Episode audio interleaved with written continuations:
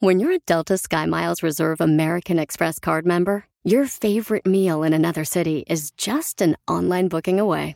Así que conocerás dónde se consigue el mejor pan dulce to have with your morning cafecito en LA. Where's the best pupusería in the Bay? Y dónde encontrar la salsa verde más rica en San Antonio. Because you're the travel foodie. The Delta Sky Miles Reserve American Express card. If you travel, you know. Learn more at go.amex slash you know reserve. BP added more than $70 billion to the U.S. economy in 2022 by making investments from coast to coast. Investments like building charging hubs for fleets of electric buses in California and starting up new infrastructure in the Gulf of Mexico. It's and, not or. See what doing both means for energy nationwide at bp.com slash investing in America.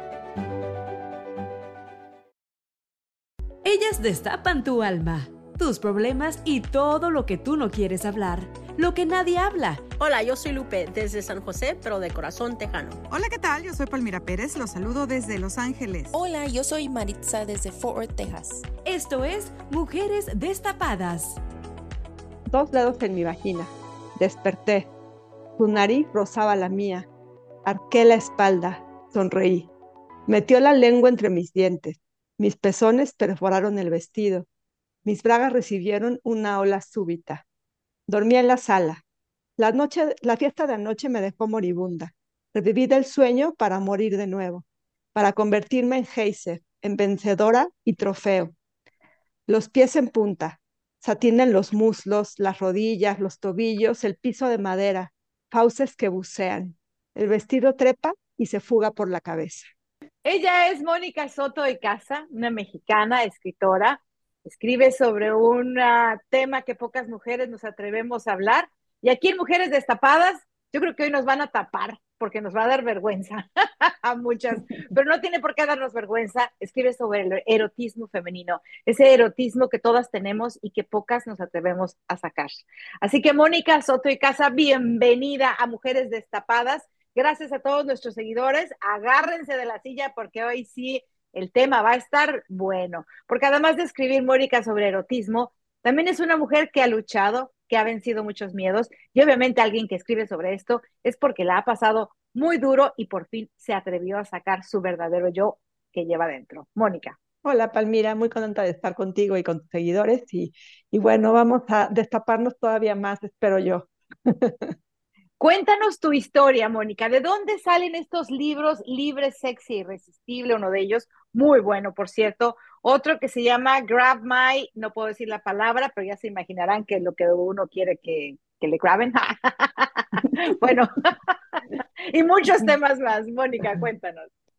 Pues mira, estos libros salen de haber detectado la necesidad de hablar de sexo, pero de una manera abierta, ligera, divertida que le quitara toda esa solemnidad que siempre nos enseñaron que tenía. Entonces, pues de ahí salió, escribí esta novela, Tacones en el Armario, hace bastantes años, en el 2010, como respuesta ante los cuernos que me puso mi marido, hoy ex marido. Entonces, como estaba yo muy triste y desesperada, utilicé lo que siempre utilizo para salir adelante, que es la escritura. Escribo desde, desde niña decidí que iba a ser escritora a los 15 años, entonces afortunadamente siempre he tenido las palabras como esta herramienta para salir adelante siempre. Entonces escribí esta novela para vengarme de mi marido y resultó que se convirtió en, el, en la mejor experiencia de mi vida. y entonces, pues digo, de repente nos pasan cosas muy feas y, y, y, no sabemos qué hacer con ellas y yo escribí una novela que de verdad me cambió la vida. Y presentando, en el armario, ¿de qué hablas en, en el armario? Esta es una novela que es habla sobre infidelidad, es, está escrita en tono de comedia para que justamente te rías, para quitarle tanta solemnidad al asunto. Y entonces, en, e, en esta autora, bueno, más, más, bien este personaje hizo todo lo que me, me, me, hubiera gustado hacer y no hice en ese momento. Entonces, yo sí me tiré al drama y estuve muy triste mucho tiempo. Mi historia de los cuernos es, es muy fea porque estaba yo embarazada de mi segunda hija, entonces fue horrible estar embarazada y darme cuenta que me estaban engañando y aparte me engañó con mi prima. O sea, fue todo un dramón horrible. Yo, yo digo que de, que de guionista barato, la verdad es que cada vez que me enteraba de más cosas decía, en serio, en serio, no puede ser que, que me esté pasando esto a mí, ¿no? Pero bueno, entonces hice esta novela y cuando la empecé a presentar por todos lados, fue que me di cuenta que este género era mi género y que quería hablar de sexo con otras mujeres. Y curiosamente, pues también se han sumado muchos hombres a hablar de sexo de una manera diferente. Y, y aunque la gente piensa a veces que, que, que, que hay mucho susto y que la gente me censura, en realidad la gente agradece muchísimo la oportunidad de poder hacer ligero esto, ¿no? De hablar de sexo y hablar de cómo se siente. Tú estás siendo la voz de muchas mujeres. Está siendo la voz de la mujer engañada, está siendo la voz de la mujer que quiere vivir su sexualidad, está siendo la voz de la amiga que quiere platicarle su intimidad a la otra amiga, pero se avergüenza o le da pena. Está siendo la voz de esas abuelas que fueron maltratadas, de esas madres que también fueron muy maltratadas estas generaciones anteriores que tuvimos, que no se podía hablar de sexo, que te pegaban en la boca cuando eras niña para hablar de sexo. Nosotros aquí en Mujeres Destapadas somos tres mujeres totalmente diferentes, con unas vidas totalmente diferentes. Digo que la única normal es Maritza, porque es la que está, es la que está casada y tiene niños, pero aún así donde ves de normal Maritza, a Maritza no le puedes hablar de sexo, ¿verdad Maritza? Sí, no tanto así. Así abiertamente, sí, sí, a veces me incomoda.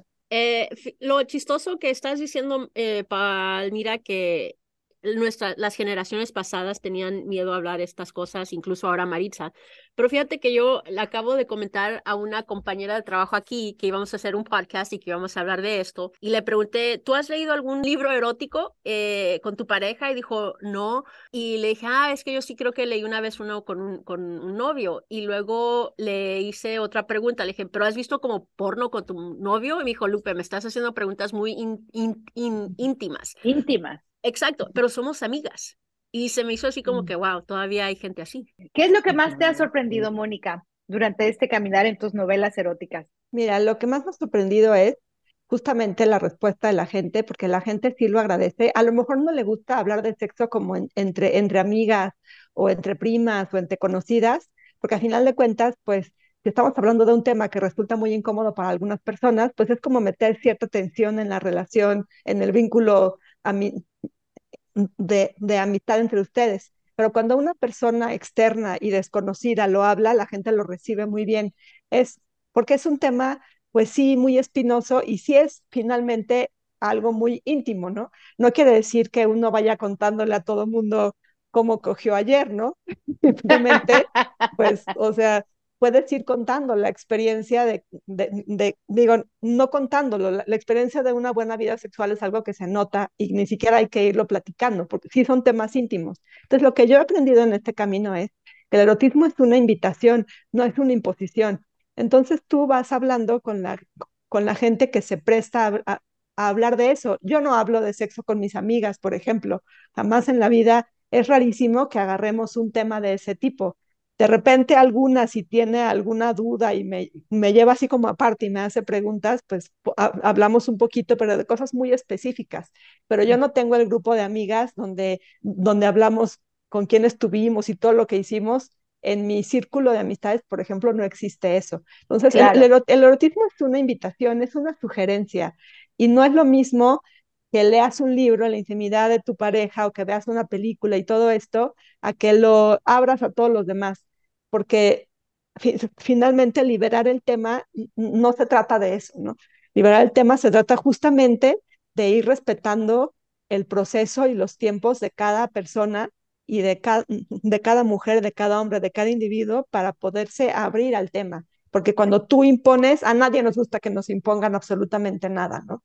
Pero fíjate qué interesante, estás llevando el erotismo, lo llevas a, ciertos puntos entre diferentes de, tus libros que has sacado. En este libro Sexy Irresistible, que tiene los dos tacones cruzados, me encantó porque te llevas literalmente de la mano a una niña a que se acepte, a que se quiera, a que se vea la pancita, a que se vea la lonjita, a que se vea la carita redonda, los cachetes, su gordura, su flaquez, su pelo chino, su pelo lacio, su color de piel, a que se acepte y se quiera y, eso es lo que a todas nos hace falta, ¿no? Desde, desde que estamos niñas, desde que, que nos impulsen todo eso y muchas veces uno dice, no, pero es que esto me puede llevar a algo malo. Y sin embargo, muchos de tus libros no te llevan, no precisamente, perdón, está mal aplicado, no que no sea algo malo, sino algo ah, que no pueda compartir, sino algo que, que al contrario pueda servir para que mi hija se quiera más y se acepte. Sí, de hecho los, los libros eróticos sirven mucho para, para que te des cuenta que eres una persona como todas las demás personas, que tu deseo está bien, que tus sensaciones están bien, que, que, que no eres una loca ninfómana que nada más está pensando en sexo, sino de que es algo natural. Y eso es importante. Mi libro este de Libre, Sexy Irresistible es muy diferente a todos los demás libros que he escrito. Todos los demás son novelas, libros de cuentos, libros de poesía. Y ese libro, y en ese libro, pues finalmente escribí todo lo que me hubiera gustado que me dijeran cuando era más joven y escribí todo eso. Tengo una hija de 13 años escribí todo eso que quería decirle a mi hija y también tengo un hijo de 14 y, todo lo que le quería decir a mi hijo acerca de las mujeres y de nuestra relación con el mundo. Entonces, para eso pues me tuve que encuerar yo, porque pues cómo vas a contar algo y cómo vas a decir si no, si no pones ahora sí que una parte de tus entrañas en él. Y sí, definitivamente saber que, que, que lo que eres y cómo eres está perfectamente bien y, y, que no tienes que seguir a nadie y que no tienes que hacerle caso a nadie que te diga que tu cuerpo es incorrecto, pues es muy liberador y es muy bonito, ¿no? En, aquí en Estados Unidos yo he notado que los libros eróticos son muy comunes. Eh, por ejemplo, vas a la tienda de, para comprar mandado y a veces están ahí, eh, ahí donde estás eh, cobrando. En México es igual así, porque esta es como la primera vez que escucho de algún, de un libro erótico de México. En, en México hay una tradición de er, erotismo bastante grande. Es una sociedad pues ahora sí que muy lujuriosa, es lo que yo he visto. Es una sociedad muy lujuriosa. Tenemos libros eróticos desde hace mucho tiempo. Hay un libro que se llama Inmaculada y los placeres de la inocencia de Juan García Ponce, que bueno, es de lo más erótico que yo he leído en mi vida y, y a lo mejor no es tan así, tan, tan, tan a la mano, seguramente por el tema, porque sí causa como estos escosores, pero, pero es definitivamente un género que se está explotando muchísimo y explorando muchísimo en esta época, lo cual es muy afortunado. Y bueno, lo es bonito porque a final de cuentas, cada autor escribiendo de este tema, pues está, ver, e, está poniendo ahí algo de su experiencia y de su punto de vista y eso nos enriquece a todos el, e, el panorama. Entonces, por, por eso es un género bonito de de leer y yo lo divido como en dos, como en dos clasificaciones diferentes. Hay una literatura erótica que se escribe porque se piensa que es un buen negocio, entonces es, se, se, escriben muchas réplicas de, por ejemplo, de las 50 sombras de Grey, ¿no? Libros, libros eróticos que te cuentan historias tipo cenicientas sadomasoquistas o con esta fórmula de la literatura que es una mujer común y corriente que se encuentra al más cotizado del, de, de, del mundo y la quiere y se la lleva, que es, es, es la fórmula de la Cenicienta y de todas estas historias que tanto atrapan a la gente. Y también está, entonces pues se escribe como con este afán, ¿no? De decir, vamos a escribir de sexo y vamos a vender muchos libros. Y también está la literatura erótica que se escribe porque el autor es caliente y lujurioso. Y entonces es cuando tú lo lees y te dan ganas de, de pues literal de masturbarte. De salir corriendo. De, de, sí, o sea, de hacer algo, ¿no? Son, son muy distintas.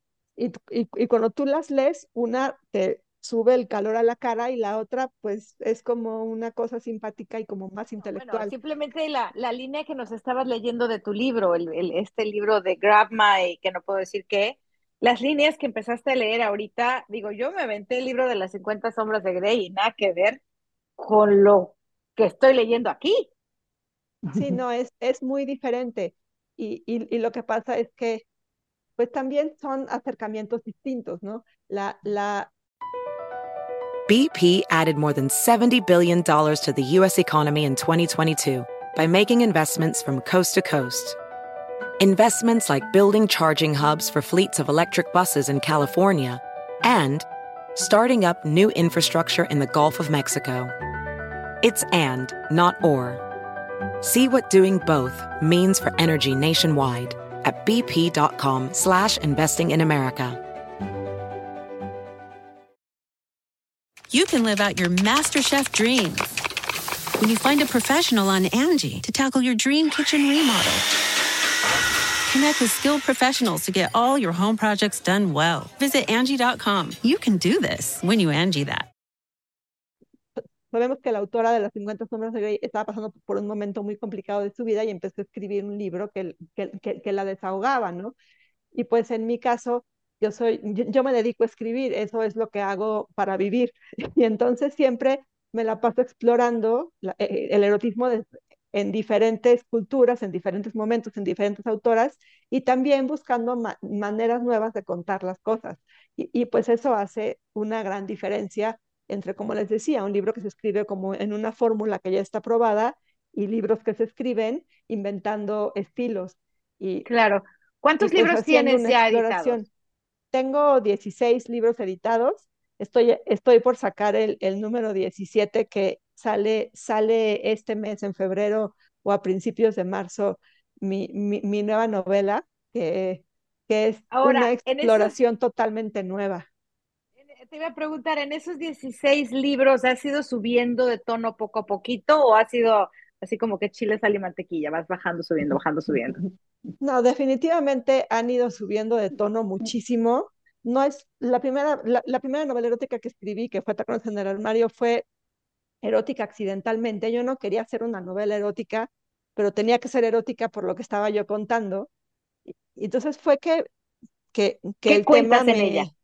¿Qué pues cuento que, que a esta mujer su marido le pone el cuerno y ella en lugar de tirarse al drama, pues decide tomar la vida, por ahora, ahora sí que tomar su vida en sus manos y, y definir su historia, ¿no?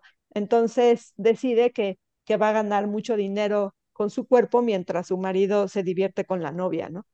Entonces, wow. entonces yo la escribí de, de, con toda la furia y el dolor que sentía y pues también con toda la burla utilicé algunas líneas que mi ex marido me contestó, por ejemplo, ¿no? Cuando yo me enojé mucho, ¿no? De repente, ah, tengo, hay una línea que, que aparece en el armario que él me dice, porque él me dijo un día, bueno, pero nunca dejé de venir a dormir, ¿no? Y yo le decía, pues gracias, ¿no? Qué bueno, así como mejor tú hubieras sido, ¿no? Pero entonces, ese tipo de cosas las, las usé y pues obviamente era mi mecanismo de defensa. Yo, me, yo, yo estaba muy dolida y por eso escribí eso, pero tenía que ser erótica porque si no, no me podía vengar a gusto. Y yo siempre he tenido, eh, pues, como el erotismo muy, muy, muy a flor de piel, siempre he sido una persona así, entonces pues fue, se me juntaron el hambre con las ganas de comer y escribí esta novela, ¿no? Y entonces después, obviamente cuando escribí esta me daba pena que mi mamá la leyera, que mi papá la leyera, que mi abuelita dijera, ven, mire, mi nieta escritora de la que estaba tan orgullosa de repente se puso a escribir de sexo, ¿no? Entonces, obviamente, pues libro tras libro he ido destapándome un poquito más, relajándome un poquito más, aventando la línea de mi, pues de mi atrevimiento un poquito más. Y pues este último ya no me censuré nada, ¿no? Eso mismo dije de tacones ¿Qué es al no vuelo. censurar? ¿Qué es no censurarte para ti? Ah, pues ya no escribí nada que con miedo, o sea, ya no dejé fuera nada de que quería escribir por miedo.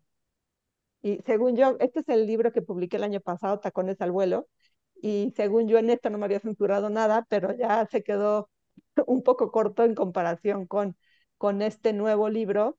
Este nuevo libro que, que, que voy a publicar este, este, este febrero, que de hecho ustedes van a ser las primeras en ver la portada. La tengo en el teléfono apenas, porque, porque apenas la diseñamos.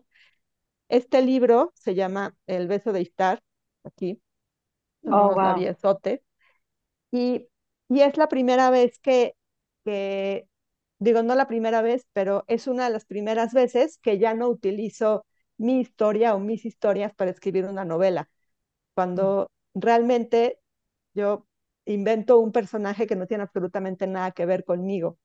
Y para hacer algo así, pues no es que de repente se te ocurra y digas, Ay, voy a hacer un personaje que no tiene nada que ver conmigo. Tienes que estudiar a un personaje que no tiene nada que ver contigo. Entonces, para escribir esta novela, leí 21, 22 libros que fueron documentándome de cómo tenía que ser mi personaje. Y entonces fue un proceso muy, muy, muy bonito y muy divertido, porque a final de cuentas, pues no nada más se, no, no nada más significó escribir una historia que a mí me hubiera gustado leer o la historia que yo quería contar, sino que aprendí muchísimo en el proceso acerca de las personas como el personaje de mi novela. Y entonces eso, eso le dio pues, pues una riqueza para mí como autora muy, mucho más grande. Mónica, aquí en Mujeres Destapadas, ahorita voy a dejar hablar Lupe, pero antes de que se me vaya la idea. Aquí en Mujeres Destapadas destapamos todo. Y tú eres un ejemplo de mujer escritora que de niña empezó a escribir y todo, y de pronto cambió el género, pero también eres un ejemplo de que pudo construir una historia negativa en positiva, porque ese fracaso, como le llaman en México, matrimonial, ¿no? Esa, esa infidelidad, ese golpe tan duro para el ego de una mujer, que te pongan los cuernos y más con tu prima y más estando embarazada, y siendo tú tan, tan sensual como dices que lo eres, lo transformaste transformaste ya en 16 libros y viene un libro totalmente nuevo, como dices tú, que te tuviste que aventar todos 21 libros, no sé cuánto tiempo durarías. Pero, pero ¿qué, qué, piensa Mónica de esa Mónica que estaba casada y sufriendo la infidelidad a la Mónica que es ahora? Me dan ganas de abrazarla. Me dan ganas de, abrazarla, de, consolarla por, pues, por todas las ilusiones rotas y por, todo el corazón roto que se llevó y de decirle que, no se preocupe, que eso que le pasó es absolutamente normal. Cuando presenté Tacones en el armario, que habla justo de infidelidad, y empecé a escuchar las historias de más mujeres, empecé a estudiar sobre la infidelidad para poder entenderla mucho mejor. Y en ese aprendizaje, en ese estudiar y en ese aprendizaje, aprendí que realmente la rara y el raro es al que nadie le ha puesto el cuerno nunca. Finalmente todos tenemos, o casi todos tenemos en nuestro haber, una historia de ese estilo. Entonces no somos, no somos raros y no hay nada de qué avergonzarse, ¿no? Es algo, es algo normal a final de cuentas. Entonces sí, me dan ganas de, de abrazarla y de decirle que ese corazón roto se puede transformar en lo que ella quiera, porque a final de cuentas, pues una decide. Y la verdad es que ya pasando el tiempo te das cuenta que una infidelidad no es lo peor que te puede pasar. Hay, hay problemas que son realmente graves.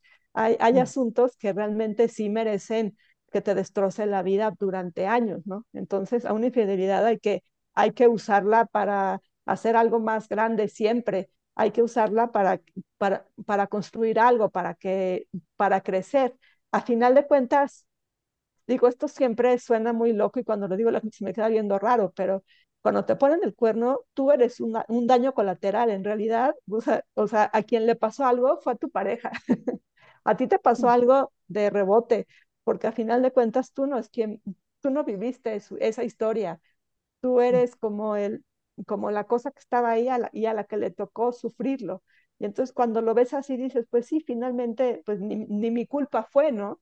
Una, yo me desvivía por ser la mejor esposa que se pudiera del mundo y, y de todas formas pasó. Entonces, y le pasa a todo el mundo, pues tenemos el caso famosísimo de de Shakira, ¿no? La mm, Imagínate. ¿Quién le pone el cuerno a Shakira, no? ¿Quién le pone el cuerno a Angelina Jolie? ¿Quién le pone el cuerno a Jennifer Aniston? O sea, ¿quién en su sano juicio, no? Y pues simplemente pasa, ¿no? No es que una sea... Claro, pero, pero mujeres como tú nos están enseñando, y como por ejemplo lo dice Shakira en su canción, que las mujeres ya no lloran, las mujeres facturan, ¿no? Una infidelidad es, es muy dura, es muy dura, cuando, sobre todo cuando no estás preparada para afrontarlo, cuando construiste, construiste su mundo alrededor de él y sales de ese mundo y sales sin nada, ¿no? Sales totalmente a volver a empezar y, hay edades en las que dice uno, caray, a, los 50 es diferente la infidelidad que a los 40 o que a los 60 o que a los 70. Y sin embargo, mucha gente toma la acción de poder hacer una historia negativa en convertirla en positivo como tú. Lupe, ¿qué querías preguntar? No, no era una pregunta, era que pues es, estos libros eróticos son una muy buena opción para el 14 de febrero, Día de Enamorados, porque mucha de nuestra gente eh, todavía creo o siento que no ven como pornografía con sus esposos o esposas y creo que esta es una manera eh, sencilla y fácil de poder ver o leer algo erótico y luego pasar pues con tu pareja. No sé, usted, ¿tú, Marisa, leerías algo así con Juan Felipe? No, no, no creo que, estaríamos listos para hacer así un cambio. ¿Por qué? ¿Cuántos años ah, tienen de casados, Marisa? Híjole, pues 21 años de casados. ¿Y todavía hay ese, ese, ese muro? Sí, o sea, de, varias cosas, de varias cosas. Este, yo no me puedo cambiar en frente de mi esposo, eh, tampoco compartimos el baño juntos, eh, eh, como otras parejas que me platican que son muy, muy abiertos con su que hasta te permiten entrar al baño mientras que uno se está cepillando, es un baño, es natural, pero para mí, para mí, para mi gusto, no, e, es que tienes que tener cierta privacidad, cierto, todavía cierto secreto, cierto, para que la persona, este, no sé, tenga algo de misterio, ¿no? Al que, que tenga tu, tu, tu matrimonio algo de misterio. Pero eres ¿Qué opinas, Mónica? ¿Tú eres tú o Juan Felipe el que no? yo digo que es más que me acoplé a su modo de ser de mi esposo, es, es de, de, pues sí, de crianza muy seria, es, es muy serio mi esposo, no, no. Pero a lo mejor tú leyendo estos libros le puedes sacar el no serio a él. Yo pienso que todo, todos los hombres a lo mejor eso lo tienen como que por dentro, ¿no? Pues son, son con hombres, pero este, no, no sé si le incomodaría o... Pero Maritza, no sé, ahorita yo quiero preguntarle a Mónica qué piensa de esto, pero no sé, no sé, me estoy metiendo en lo que no me importa, perdón por mi comentario, pero a lo mejor lo estás haciendo tú como para, como dijiste tú, eh, que permanezca el misterio en el matrimonio y todo para evitar que él se vaya con otra o una infidelidad, pero a lo mejor estás haciendo lo contrario, porque él va a decir es que yo quiero sentirme libre y con mi mujer ni siquiera me siento libre de, de, de, que mi mujer se desnude enfrente de mí, ¿no, Mónica? Pues yo creo que si Marita se siente a gusto así, pues está perfecto. pues si ella está feliz en su matrimonio y su marido también y les funciona así, pues qué bueno. O sea, finalmente no todos tenemos que ser iguales y no todos tenemos que ser abiertos, tienen 21 años de casados, son, son muchos años y, y Marisa tiene una sonrisa muy bonita y cuando lo dije sonrió, entonces qué maravilla que, que, que, existamos quienes vamos encuadrados por la vida y, y, quienes no, o sea, qué bueno que, que, cada quien pueda tomar la decisión de, de cómo quiere ir por la vida, ¿no?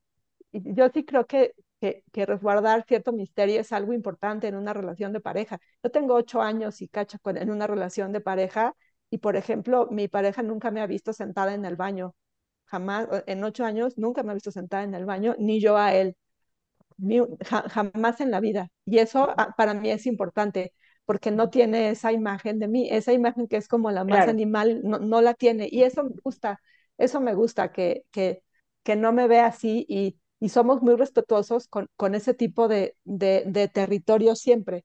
Y creo que que las parejas, que lo más importante de las relaciones de pareja es justamente tener estos acuerdos y, y decir qué me gusta a mí, qué no me gusta a mí, qué podemos compartir, qué podemos ajustar y que los dos se sientan a gusto. Y pues yo no veo a Maritza preocupada por su matrimonio, entonces qué maravilla, ¿no? Qué bueno que, qué bueno que si no se siente a gusto, pues digo que si está a gusto, pues que no cambie nada, ¿no? Claro, si, la, si ha funcionado así, que mejor no lo cambie. Por supuesto, si están a gusto, o sea, ¿por qué no? Entonces, a, lo mejor si lee algo y le llama la atención y lo quiere compartir con su marido, es muy diferente, ¿no? A, a que sea como, como decía, el, erotismo es una invitación, no es una imposición. O sea, a lo mejor pues, puede uno dejar el libro encima de la mesita y a, y a lo mejor lo ve y a lo mejor no, a lo mejor le interesa, a lo mejor no le interesa. Este tipo de temas. O a lo mejor te regaña porque estás leyendo cosas que no debes. pues ahí sí no, ahí sí no sabemos, pero, pero, pero es algo que, como decía al principio, ¿no? Es, esto tiene que ver con el ritmo de cada quien. Cada persona decide en qué momento se abre o no se abre, a dónde quiere llegar o a dónde no quiere llegar. Lo, lo importante es que una sepa que tiene el derecho a, decidir eso y que nadie tiene que por qué imponerte tampoco lo contrario. Entonces, para mí eso siempre ha sido lo más importante. Y otra cosa que quería decir cuando estábamos hablando de, del asunto de la infidelidad, por eso la, cruzada que tenemos ahora es, porque las mujeres siempre, aunque tengamos una familia y tengamos hijos y tengamos una pareja, siempre hay que tener un proyecto de vida propio que trascienda tu familia y que, y que trascienda tu pareja y que trascienda tu vida de, de mujer ama de casa. Siempre hay que tener algo propio como lo están teniendo ustedes con este podcast y con lo que ustedes hagan, siempre hay que tener algo que sea de una, porque eso no nada más te puede ayudar a ganar dinero en cualquier caso, sino que también te puede, es lo que te ancla a ti para salir adelante de los momentos difíciles, el, momento difícil que sea. Lo que, lo que sabemos que somos capaces de lograr es lo que nos restaura la autoestima cuando terminamos regadas por el piso hechas pedazos. Entonces, hay que tener un proyecto de vida propio siempre, independiente a la familia. Creo que eso es de lo más importante y saber eso, que, que el erotismo es una invitación y que qué bueno que haya gente que nunca piensa en sexo y qué bueno que haya gente que siempre. Y lo importante es ese saber que tú puedes tomar la decisión, que nadie tiene por qué imponerte ni el erotismo ni, ni la manera de vivir. Yo quiero antes de que de despedirnos, Mónica, me encanta, me encanta esta entrevista. Quiero que por favor nos recomiendes ese libro Libre, Sexy e Irresistible, porque hablas muy bonito ahí del concepto del amor propio. Sí, el libro, e, ese libro, como digo siempre, en ese libro dejé las neuronas, el corazón, las tripas, todo. me, tardé, me tardé bastante tiempo en escribirlo. También leí muchísimo para, para, para, poder escribir con conocimiento de causa. Es de alguna forma un manual que habla de nuestra relación con el mundo, con otras mujeres. El capítulo de, de, de, las otras mujeres a mí me parece muy importante porque las mujeres estamos demostrando que, que todos estos mitos de que mujeres juntas ni difuntas y que siempre que hay mujeres hay problemas y hay grillas. Ustedes son un ejemplo de que esas son tonterías y, y tantas mujeres que, que ya conocemos muchas personas que, hacemos grandes juntas. Entonces, ese capítulo es importante. También hablo acerca de, mitos, acerca de, del erotismo y del sexo, como el mito de la, de la virginidad, por ejemplo, que no, no, no, todas las mujeres tenemos el imen cerrado, no todas las mujeres tenemos imen, por ejemplo, eso es algo importante que saber. Tenemos un ciclo hormonal que es muy claro y no, y no, no estamos locas desenfrenadas, sino que estamos en un ciclo hormonal que nos lleva a estar muy eufóricas de repente y a estar mentando madres de repente. Entonces, ese tipo de cosas también las hablo. Hay un capítulo que, que viene al final que tiene un, mis anticonsejos amorosos que también ahí me fui sin pensar demasiado en lo que estaba escribiendo en cuanto a, en cuanto a que escribí, dije lo que, lo, lo, que quise decir acerca de eso. Entonces dice, si, si, él, si él es la víctima de todo el mundo, cuidado. Si maltrata al mesero cuando salgas, cuidado. Si todo el mundo es un idiota menos él, cuidado. Y ese tipo de cosas, ¿no? Hasta tú llevas los condones, porque a veces no llevan condones para metértela así cuidado, voy, a, voy a leerte, voy a leerte el 14, el anticonsejo que viste. Si todos sus errores, accidentes o fracasos son culpa de otras personas y jamás de él, cuidado. Sí. Y pues esos anticonsejos sí, sí salieron de, yo tuve, tuve ya he tenido 150 mil novios, todo mundo se me queda viendo con cara de, no es presunción, es, es, es, fue, fue material de investigación, no es cierto, pero, pero sirvió. Y la verdad es que después de, de, de tanta, de tanta relación fallida y, y tanto fiasco, te das cuenta que pues que hay que aprender a tener relaciones sanas, porque aparte ya que tuve una relación sana, yo no sabía tener una relación sana, yo seguía metida en el, en el conflicto.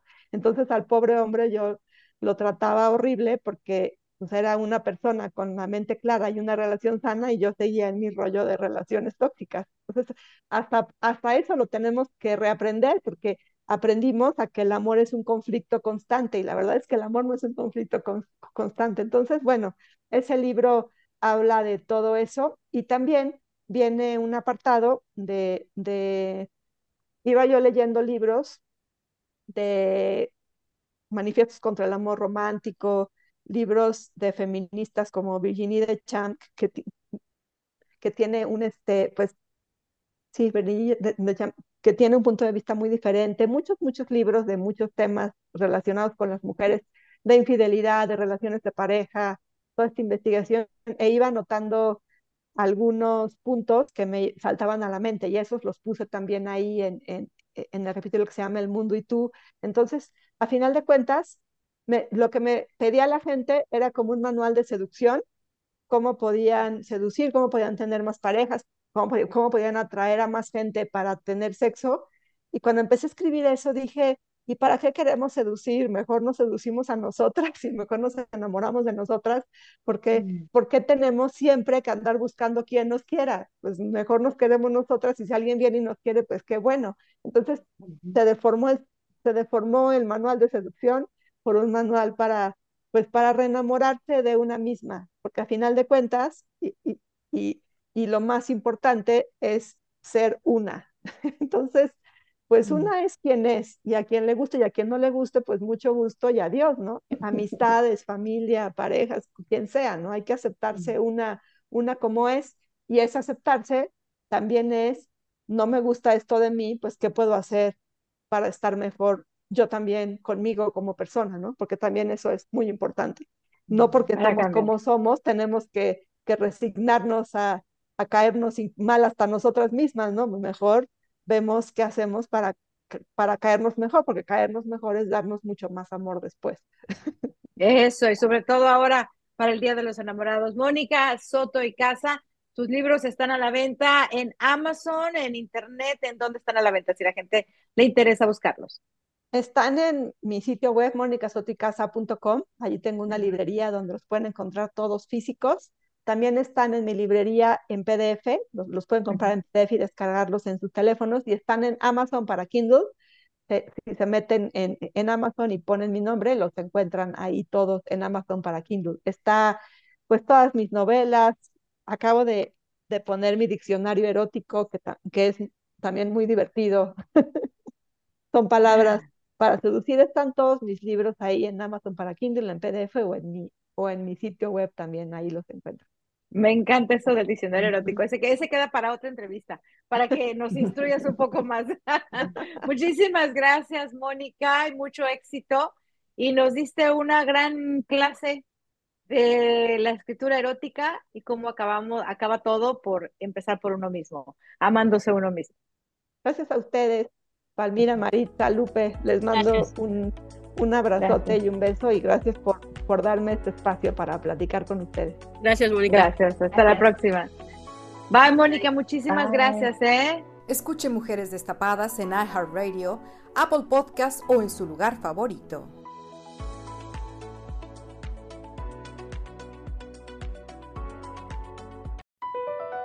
BP added more than $70 billion to the U.S. economy in 2022.